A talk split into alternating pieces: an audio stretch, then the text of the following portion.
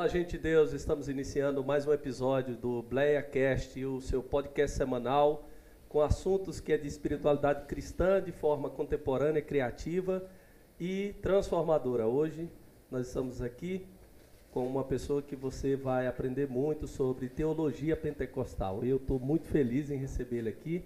Antes de apresentar esse nosso convidado todo especial, eu quero apresentar aqui do meu lado o jovem gênio. Esse menino já leu em torno de uns 13 mil livros. Ele está aqui, ele só anda com livro, olha ali, ó. Ele não descansa no olhar dele para nada. O João Antônio, que está aqui do meu lado. Obrigado, João. Olá, pessoal. Paz do Senhor. Um prazer poder estar aqui com vocês. Pronto. Agora, deixa eu apresentar o do outro lado da mesa, Pastor Johnny. Pastor Johnny, é um grande prazer ter você aqui novamente. Obrigado, pessoal. Muito bom estar aqui no Blackcast. Pastor Marcos, gratidão, viu? Uma amizade aí, vendo aqui o João. Estamos aqui junto. Pastor assembleiano. Pastor assembleiano, vamos falar hoje. Hoje é um podcast muito assembleiano, vai ser bom. Onde que é a igreja? AD Bandeirantes, Campo de Campinas, Assembleia de Deus. Pronto, já apresentou o John, todo mundo já viu aqui o Gutierrez. Gutierrez, Gutierrez é de São Paulo. Isso. Seja muito bem-vindo. Prazer, meus irmãos, aqui. É um prazer estar falando com, com a Igreja de Goiás, com os Assembleianos de Goiás. Estou muito feliz de estar aqui. Então você vai começar dizendo assim uma coisa que eu tenho muita curiosidade. Qual é a base doutrinária da teologia pentecostal? São algumas, né? É, se a gente falar em teologia pentecostal, tem que relacionar um período histórico da igreja, que é o avivamento da Rua Azul em 1906. Ele marca essa, esse início desse movimento e o movimento pentecostal ele herda uma discussão do século XIX, que é uma discussão a respeito de uma segunda experiência diferente da conversão, que é chamada de batismo no Espírito Santo, no contexto metodista. A partir do contexto metodista, essa discussão ela girava em torno da santidade. Então a ideia era uma experiência depois da conversão de uma santificação muito intensa que se recebia. No decorrer do século XIX, foi passando da santidade para um poder, um poder testemunhal, ou seja, uma capacitação que nós recebemos para se tornar uma testemunha mais eficaz do Evangelho. E é daí que nasce então esse conceito pentecostal de batismo no Espírito Santo como revestimento de poder. E aí, com uma escola bíblica chamada Escola Bíblica Betel, lá em 1900, aí no dia 1 de janeiro de 1901, quando esses alunos dessa escola chegaram à conclusão que o sinal desse batismo era o falar em línguas, a partir de uma leitura de Atos, eles começaram a buscar em oração. E no dia 1 de janeiro de 1901, uma aluna foi batizada no Espírito Santo falando em novas línguas, né? que é a Agnes Osma. Então isso marca o início aí do que a gente chama de pentecostalismo, mas só em 1906 que esse pentecostalismo explode pelo mundo todo a partir do avivamento da Rua Azusa com William Seymour. Então, é inegável falar que uma base doutrinária importante do, do, pentecostalismo é a ideia de um revestimento de poder, de um batismo no Espírito Santo, que visa a evangelização, a missão, ou seja, transformar o crente em uma testemunha ousada e corajosa do Evangelho. Então, essa é uma base primordial. Gunnar e Daniel Berg já estavam lá. É, eles eram europeus, suecos. Sim. Eles foram para os Estados, Estados Unidos a trabalho, para buscar emprego. Com boa parte dos suecos é, também. É, boa parte até dos europeus, né? Dos que europeus. foram, que foram para os Estados Unidos em busca de uma vida melhor. E chegando, eles, a base deles foi, foi a cidade de Chicago. E em Chicago havia um pastor batista chamado William Durham, que havia participado do avivamento na Rua Azusa, que conheceu o pentecostalismo em Azusa, em Los Angeles. Eles não foram para Los Angeles, eles não conheceram diretamente é, William Seymour ou a Rua Azusa. Né? Eles tiveram essa influência indireta por meio do William Durham. E houve esse avivamento pentecostal em Chicago, e foi ali que eles conheceram a, esse, essa novidade. E Moody? Moody vem desse contexto do século XIX, que tem essa discussão sobre esse, essa segunda experiência diferente da conversão. Sim. Moody era um defensor Sim. que essa segunda experiência era um revestimento de poder. tá, para o testemunho público. Não havia ênfase no falar em línguas. Essa é uma ênfase que vem depois com os Essa- pentecostais. É, essa eu já estou doido para perguntar. Por quê? Porque isso chegou um certo momento que havia uma obrigatoriedade.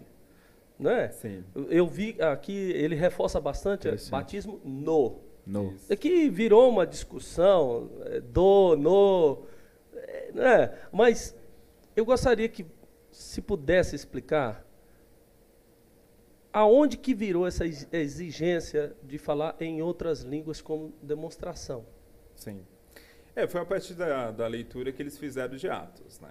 Se você pega realmente os enchimentos do Espírito em Atos, Atos 2, Atos 10, Atos 19, há o sinal do falar em línguas ali, evidente como um sinal marcante desse Sim. enchimento. né? Então foi a partir dessa leitura de Atos que eles chegaram nessa conclusão. É, muitos críticos do pentecostalismo falaram que ah, vocês estão se baseando muito em Atos, é uma, é uma base Uhum. é, é frágil porque vocês estão apenas focados em um livro.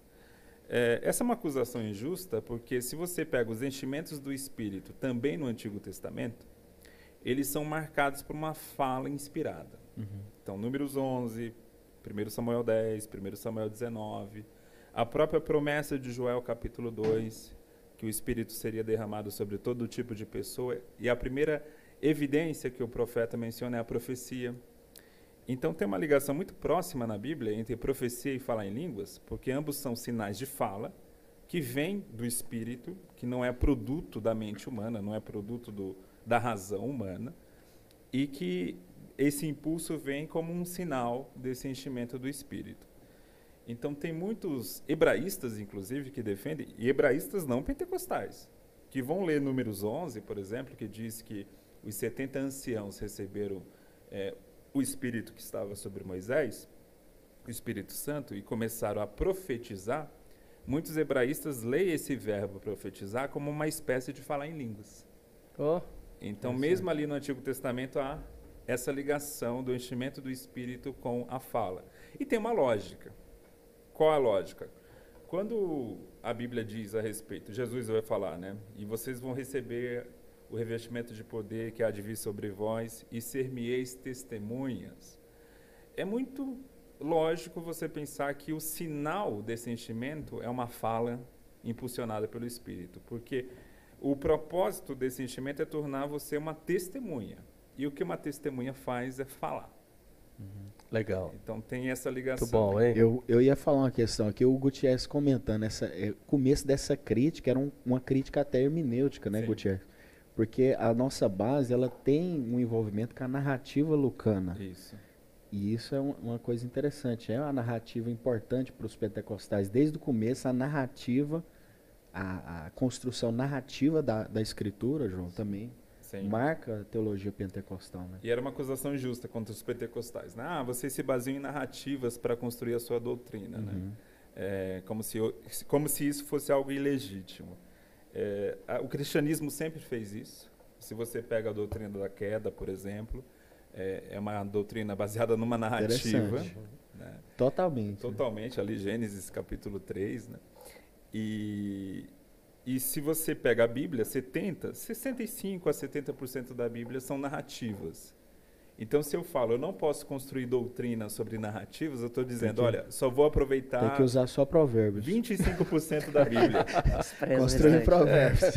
É um argumento totalmente maluco, assim, não, não tem lógica nenhuma. Gutierrez, você toma cuidado, porque nós temos um pregador indutivo É. do lado. É. E ele gosta muito de narrativa. É, não, Você eu- já começou Eu quando, a eu quando, defender. eu quando, Ralph- Ralph Smith. eu quando, eu quando vou pregar, eu falo assim, eu não sou pregador, eu sou um contador de história.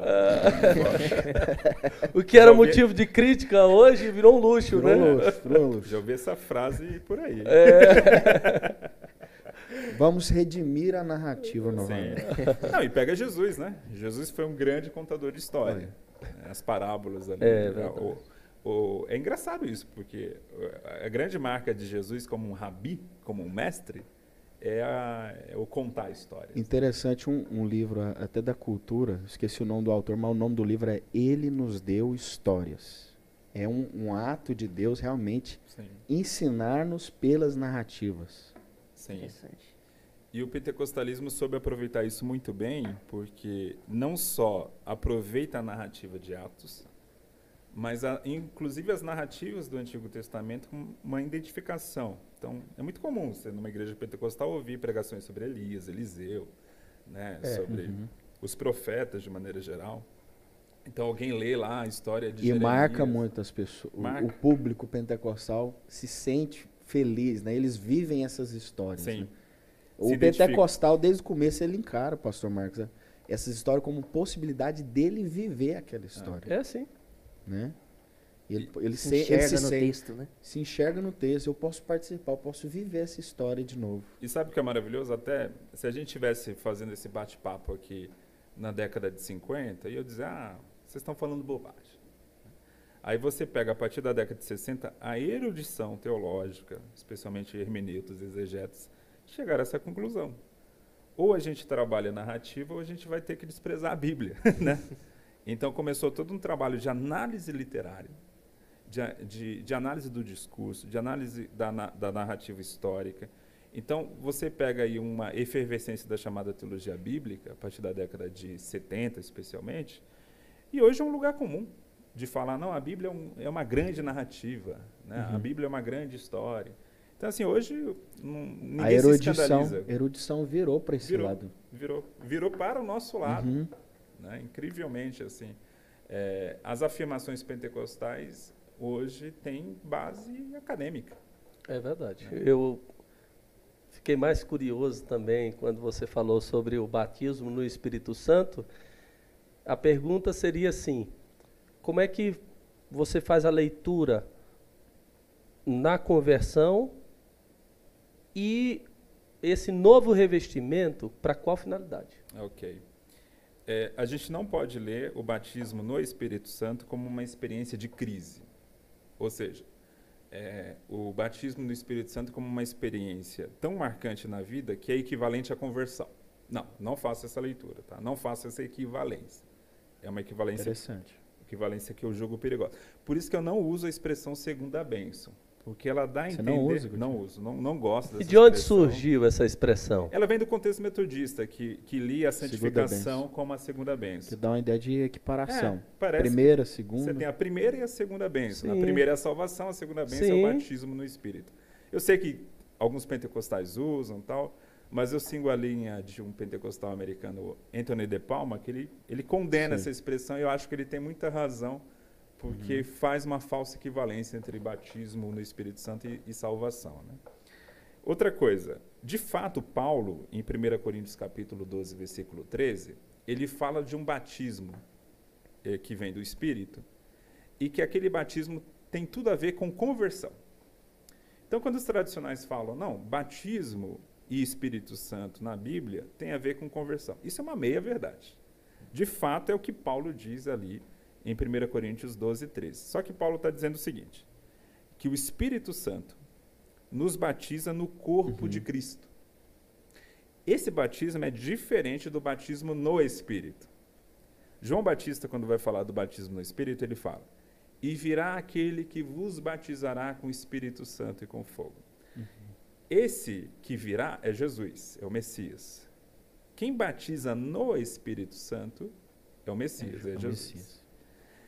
O Espírito também batiza. E esse batismo acontece no momento da conversão. Ele nos batiza no corpo de Cristo. Então, usando aqui a, a, a- simbologia, a analogia de olhar o batismo como um mergulho, então o que, que a gente pode dizer? Olha, no momento da conversão, existe um batismo que o Espírito Santo efetua e que a água desse batismo é a igreja. Então, eu sou inserido no corpo de Cristo.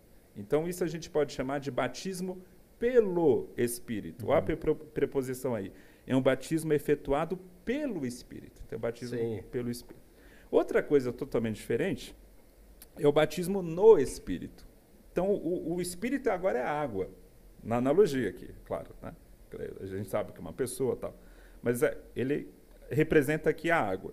E quem nos batiza e quem nos insere agora é Jesus. Então, esse segundo batismo, ele tem a ver com um revestimento de poder para o testemunho público do Evangelho. Vocês vão ser revestidos de poder para ser testemunha em Jerusalém, na Judéia e Samaria, até os confins da terra. Então, tem tudo a ver com essa experiência de tornar o crente mais ousado na pregação do evangelho. Ah, vamos falar assim miúdos, fica mais evangelista. Isso fica. Isso é evidente na Bíblia. Você vê a igreja primitiva, antes da experiência do Pentecostes, ela estava a portas fechadas. Será que é, é por essa razão que a Assembleia de Deus tem, está em tantos lugares? É, Interessante, cresce muito, né? é, não só a Assembleia, toda a igreja pentecostal, Pentecostal. assim, de Sim. maneira geral, né? É, você pega assim, um dado é um fato. Você começou ali com 40 pessoas em 1901, o, o movimento pentecostal na Escola Bíblica Betel. 40 pessoas. Hoje já se fala em 700 ou 800 milhões, Milhões. de pentecostais. Em 2025, talvez em 2025, logo aí, a gente vai chegar a um bilhão de pentecostais. Muito. É um crescimento extraordinário. Já chegou no seu município. já chega. Eu Já tá aí, já tá aí Já está cidade. aí. É igual aquela Deve ter musiquinha. umas três aí, não tem? Pastor Marcos, igual aquela, igual aquela musiquinha. Em cada esquina tem uma igreja. O Tem. inimigo já perdeu a peleja. É. Ele não aguenta, ele tá começando a ter ação.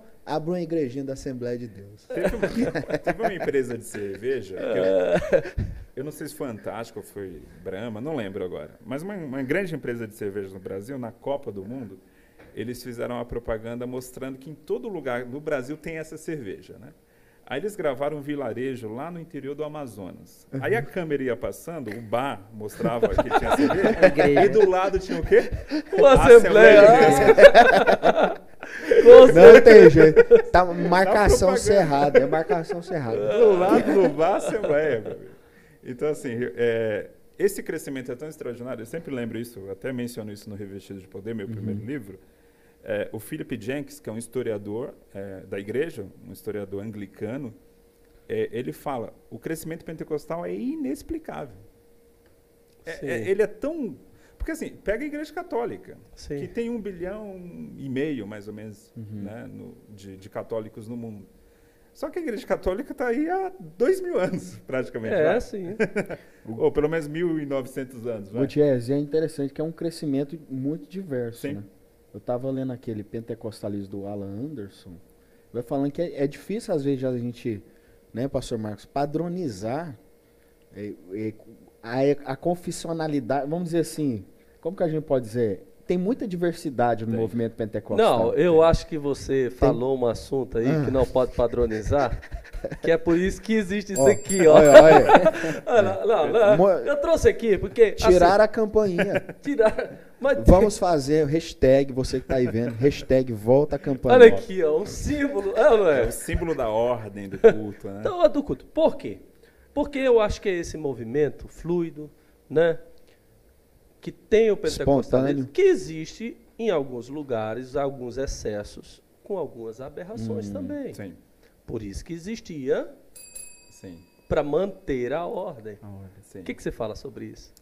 É, o pentecostalismo, como qualquer movimento que envolve homens, tem, tem seus problemas, tem seus exageros, né?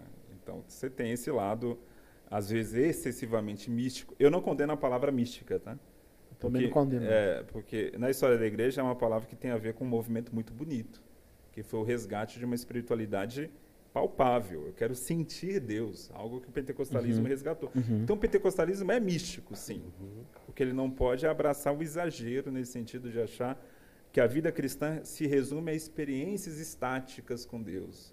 Só grandes visões, sonhos extraordinários. Não, a, é, a Bí- a Bíblia mostra que, de fato, Deus se revelando a Moisés numa sarça ardente, mas com é, Elias foi numa voz suave, sussurrando. Então, Deus tem diversas formas E nem com o místico também, a ideia de que a gente está tendo uma experiência com Deus que a gente não compreende realmente Sim. que experiência. Porque geralmente a ideia místico é assim, o termo usado Não é com a aversão à racionalidade. É, isso mesmo. Não isso tem mesmo. aversão, Isso né? mesmo. Que é alguém que vai numa experiência, volta, ele fala, eu não sei o que, que foi aquilo, mas foi muito bom. É. Eu gosto até da- de usar a expressão assim: o pentecostalismo não é antirracional, né? ele é suprarracional, ou seja, ele não despreza a razão, mas ele reconhece que a razão é limitada. Então, assim. Você acha que por agora, estou dizendo por agora, por esses anos, isso que você está falando está combinando mais com a filosofia contemporânea, inclusive. Não é? Não é? A Verdade. filosofia contemporânea vai dizer isso também, que é aquela arrogância iluminista, que a Hum. Sim. razão explica tudo e tal. Inclusive no livro, né? é, a experiência no espírito, né? A autoridade bíblica e experiência no espírito, Sim. você discute isso aí. né? Discuto porque essa arrogância iluminista... Você falou de livro dele?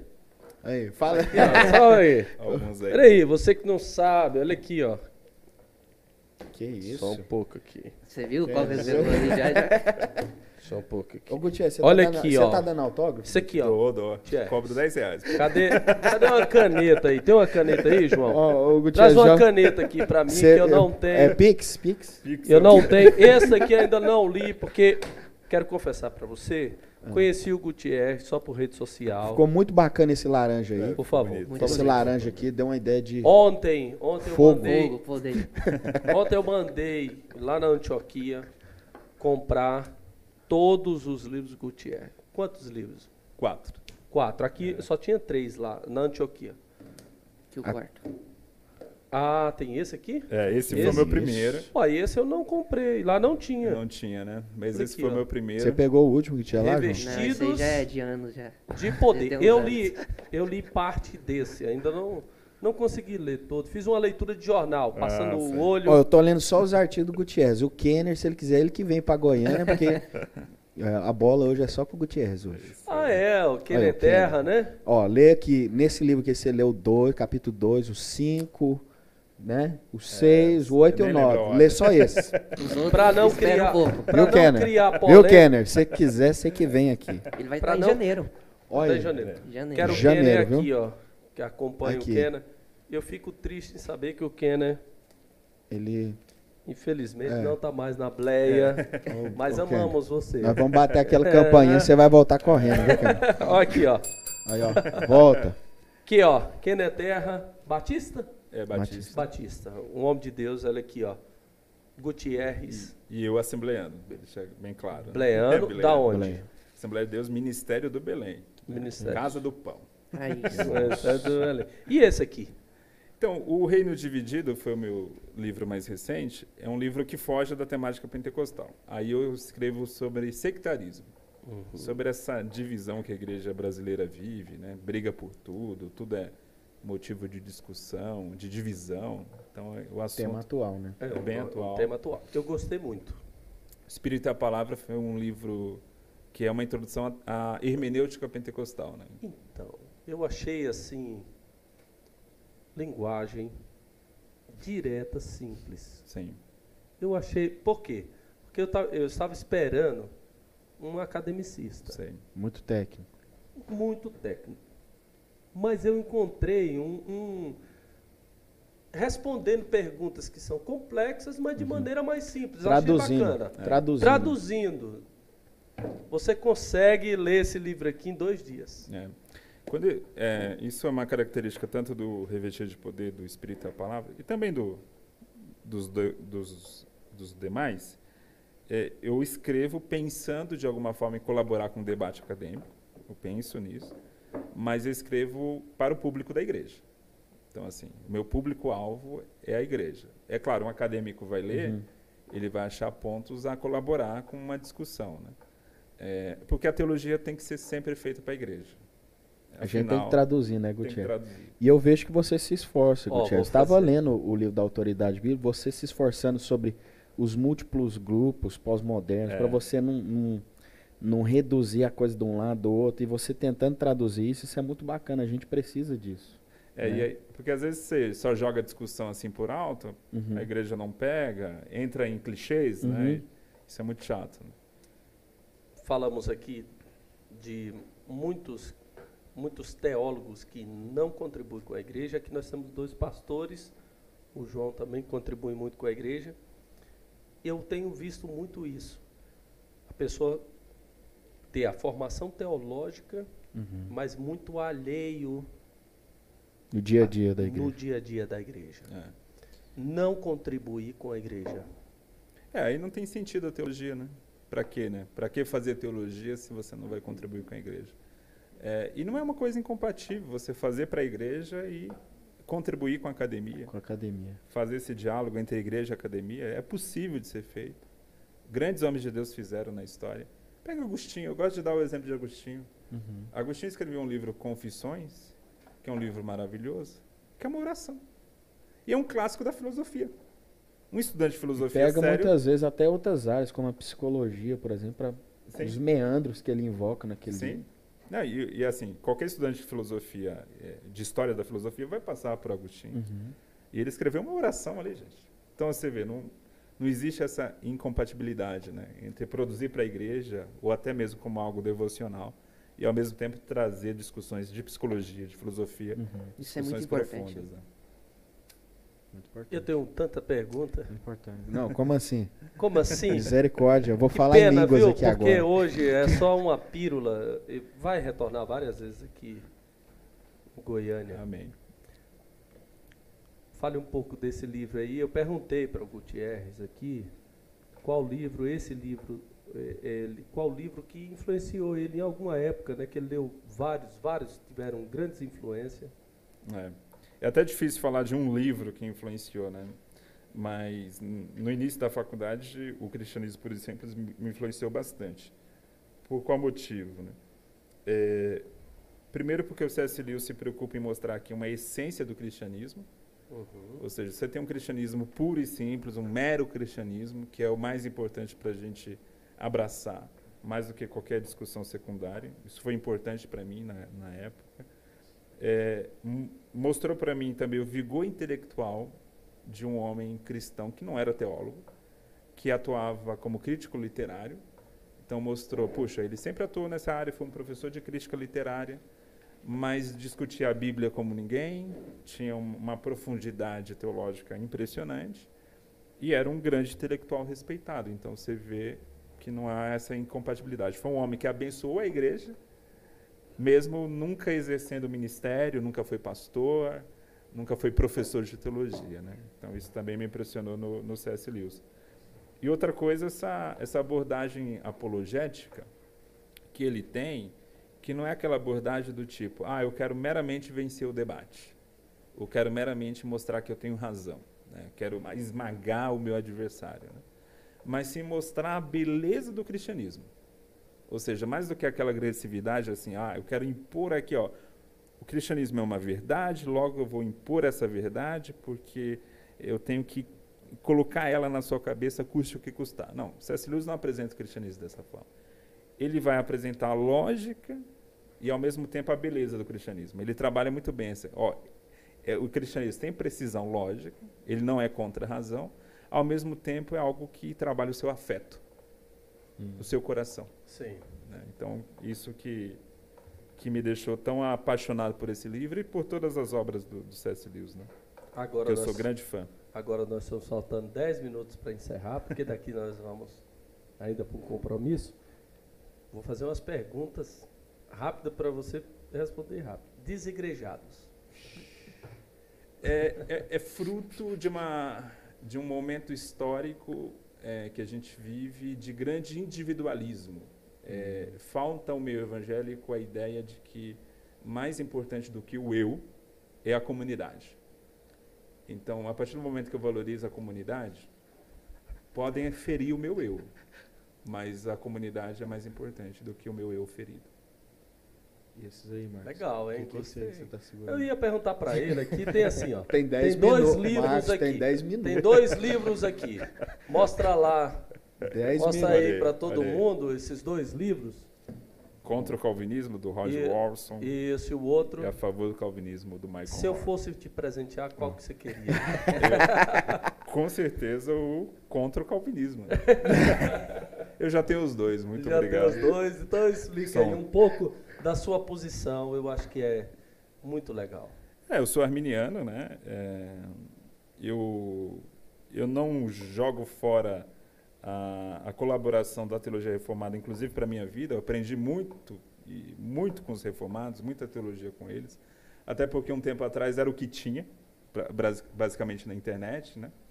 É, mas eu vejo uma beleza muito grande na teologia arminiana, que é especialmente é, eu vejo que ela trabalha melhor o equilíbrio sobre a questão da soberania de Deus.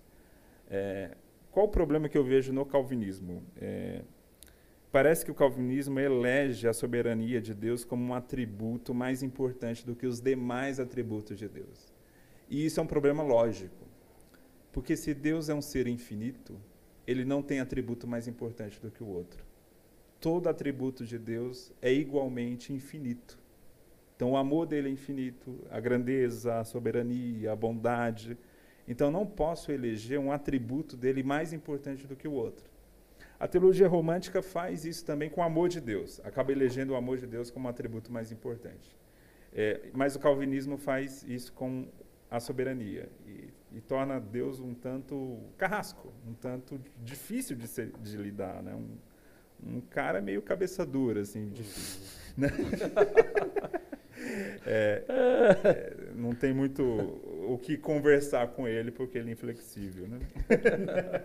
uma pedra, literalmente uma pedra. Então, é, eu vejo que o problema do calvinismo está. Tá, essa é a minha grande dificuldade com o calvinismo. Eleger a soberania de Deus, que é um atributo de Deus, é claro, que a gente vai defender. Mas dizer que é, que é o atributo mais importante. Aí, calvinista vai dizer: não, mas a gente não fala isso. Mas na prática se, se prega isso. E quem são os arminianos favoritos?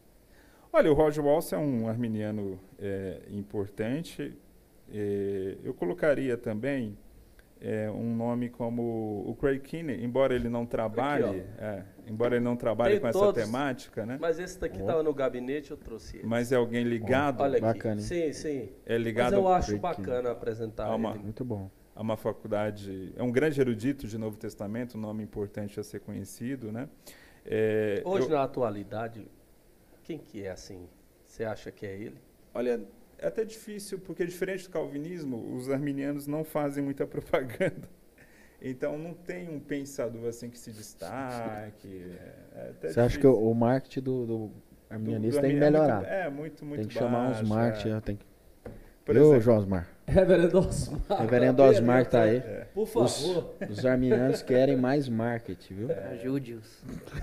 Mas tem obras assim, até de autores nacionais, boas, Sim. né?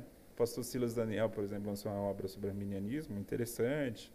É, alguns eruditos bíblicos que até já faleceram, né, como o Grant Osborne, era um uhum. arminiano. Né, o Howard Marshall, é, também um grande arminiano. Então, você pega esses dois monstros, assim, é, do contexto anglo-saxão, você já tem aí é, muita leitura a ser feita. Né? Brasileiro. Então, o brasileiro citaria o, o Silas, que fez um, um bom Sim, trabalho, o Wellington Mariano, Sim. que é um tradutor e que tem livros pequenos sobre arminianismo. É, é um cara que eu indicaria também. É, tem o Valmir Nascimento, que tem um livro importante também sobre o arminianismo. E o, pessoal, e o pessoal mais popular, o Carlos Vailate. Ah, o Carlos Vailate, eu estava esquecendo do, do Vailate. César Maia. É, arminianismo Maia. sincero, esse Não, pessoal é, é forte. Não, mas ele... Arminianismo da zoeira. Não, essas, essas páginas. Eles são muito técnicos, muito, muito comprometidos. O Vailate não é acadêmicos. Né? Não, não é. Ele, é. ele tem uma igreja independente. Mas Vailate é um nome que eu estava quase esquecendo dele, coitado. Mas é, é o principal arminiano no Brasil hoje, né? E esse rapaz aqui? James K. A. Smith. Ele é né? é o quê? Ele é filósofo, ele é teólogo? Ele é um cara da filosofia, a formação dele é mais, mais digamos assim, principal, ne né? Neocalvinista. É, neocalvinista, né? É, pentecostal é barra isso. carismático. E pode ser pentecostal é neocalvinista também? Aí, pode. Aí eu queria... Até assim, pode. Tá Embora seja... da polêmica. Tá terminando. Quantos minutos? Mas como é que é esse negócio de pentecostal reformado? É, então. Hum. É, pode existir por aí, eu só não conheço ninguém. eu já ouvi. É igual cabeça de bacalhau. Você sabe que tem, né? Mas você nunca viu. É, o meu problema com os com Walter chama... McAllister, ele, se ele tivesse aqui, ele ia... É, então, o, o McAllister, eu vou falar publicamente, porque essa crítica Sim. chegou a ele Sim, e é claro, pública, é, tá? Não estou falando fofoca aqui, não. né? Mas o McAllister escreveu um livro, O Pentecostal Reformado, que, que na minha visão, foi um livro é, de um cara que era pentecostal, e que se encantou com a teologia reformada, foi numa conferência, o Sproul estava pregando, se encantou, aquela coisa ah, é maravilhosa, meu Deus, o mundo reformado é um mundo uhum. maravilhoso e tal. Aí o livro é mais ou menos isso. Ó, desculpa, eu sou, eu sou de uma origem pentecostal, mas a maravilha mesma é a teologia reformada. Foi essa impressão que, a, que o livro dele me passou. E é impre... Os eu... distintivos pentecostais, né, Gutierrez? Eu lembro da sua crítica. É. Os distintivos ficam não tem no livro. apagado. né? Apagado, totalmente. Ele não trabalha os autores pentecostais. Pentecostais. Basicamente, o pentecostalismo no livro é a tradição do meu pai, que eu herdei e tal, que por- por uma contingência histórica, né, eu nasci pentecostal. Então, assim, é uma coisa é, que eu não gostei muito. É, e eu conheço jovens que se identificam como pentecostais reformados. Os caras já leram é, tudo do meio reformado, né? Piper, tudo que é moda aí. É porque gosta, eu acho, do sermão expositivo, né? É, e, e até de leitura, assim, de Muitas coisas atraem é, no atrai, sentido, né? A, a educação cristã mais, tem mais livros, É. tem... Mas eles não conhecem nada de teologia pentecostal. É isso que me incomoda. É isso que incomoda. Ah, sim. sabe? Ok, você é reformado. Sim, ele conhece pontos, mais da, da da teologia. doutrina da graça, da É. teologia reformada, do que da doutrina É, pentecostal. e ba- às vezes não conhece nada. Eu já até, até isso eu já verifiquei. Às vezes eu posto um livro reformado, aí eu vejo alguns pentecostais curtindo, né? Aí eu posto um livro pentecostal Sim. e esses pentecostais não curtem. Ué, Eu acho estranho. Então não isso, é pentecostal. Parece que eles só se agradam com o fato quando eu indico um teólogo reformado. Parece É, que só existe teologia. Uma coisa que me chama a reformado. atenção também, É porque, né? o pessoal não rastreia o tanto da ponta pentecostal que está tendo, igual a Mose Sim. Young, ou Sim, tantas pessoas nomes. trabalhando o pentecostalismo. E você pega, se você pega a Sociedade de Estudos Pentecostais dos Estados Unidos, que nasceu em 1970, ah, cara, é, grandes nomes da teologia contemporânea colaboraram com eles. né? Você pega o- um, um erudito de Antigo Testamento, John Goldgay, escreveu artigos para a Sociedade de Estudos Pentecostais. Até o Moltmann escreveu. Então você pega o James Smith. Esse cara sim sabe dialogar com a teologia reformada e com a teologia Eu acho pentecostal. também. Ele, Uhum. ele sabe. Ele Diálogo entende. bacana. né? Eu acho. Ele realmente Também. entende o seu pentecostalismo. Quem me apresentou foi o Johnny. É, que bom. Então, assim, Eu, se. eu sou suspeito de falar do Smith, gosto muito. Comecei com Você é aquilo que você ama. O Você- primeiro é livro que eu é. ganhei dele foi aquele Carta a um Jovem Calvinista. Pois é. Foi, verdade. Que é um ótimo livro. Que eu, eu É um ótimo livro. que eu também vi uma palestrinha do Sproul, fiquei assim, Se nossa, o Sproul, Oh, meu se Deus. reformar. Você né? está se entregando. Eu, Cala não, eu, não, eu, não. Eu, eu gosto de bater na ele. campainha, meu negócio é bater na campainha. Cala a boca. Não, o, João, o João também, como é que é, João? Tá flertando. Não. Também tá batendo na campainha. não, em nome de Jesus, protege. Não vamos deixar ser influenciado. Mas eu não, eu não fui predestinado a ser calvinista, porque eu li muito calvinista na minha vida. Basicamente de 2002 a 2010. Um bom tempo, né? Uhum. Praticamente 80% da minha leitura Fez leituras, né? É, Tio? fiz, fiz. Eu Fez li leituras. esses caras. né? Mas não me convenceram. Mas é interessante o diálogo que ele faz. O Smith Sim. dialoga mesmo bacana. James Smith, sim. Né? Eu, eu acho que aí está um exemplo de um bom diálogo pentecostal barra carismático e reformados, tá? É, eu até indicaria esse livro. Ah, do, do nosso amigo McAllister, eu achei, e é uma Deixou a crítica pública, deixou a desejar Uhum. por isso, por mais ser uma experiência de vida dele, alguém que se encantou com a teologia reformada e deixou de lado, ao ponto que a igreja dele tirou o pentecostal do nome, né? Foi mesmo, Então, isso, verdade. é, é, isso para mim é bem, é bem simbólico, né? Isso é verdade. Olha, eu no final a gente sempre pede para você dar um destaque a um nome.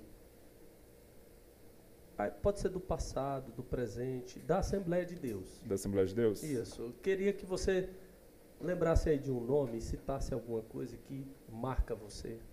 É, eu vou citar um teólogo, né? É, que eu sou testemunha dele. Você tipo, gosta de puxar a brasa pro espeto seu, né? É, que é o, James, o James, ó, que, é o, que é o Robert Menzies, né? Sim, o Menzies é foi um cara bom. que muito me influenciou. Né? Me influencia até hoje. Então, a obra dele, que agora saiu em português, Empoderados para Testemunhar, que é uma obra excelente, é a tese de doutorado que ele fez, que, que é um, um monstro da erudição bíblica do Novo Testamento.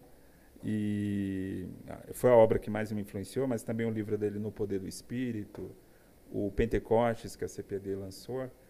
Então é um pensador que, que assim, eu acabo sendo meio papagaio dele, sabe? então eu acabo repetindo muita coisa que ele, que ele fala, porque realmente eu, eu tenho uma admiração muito grande pelo Mendes.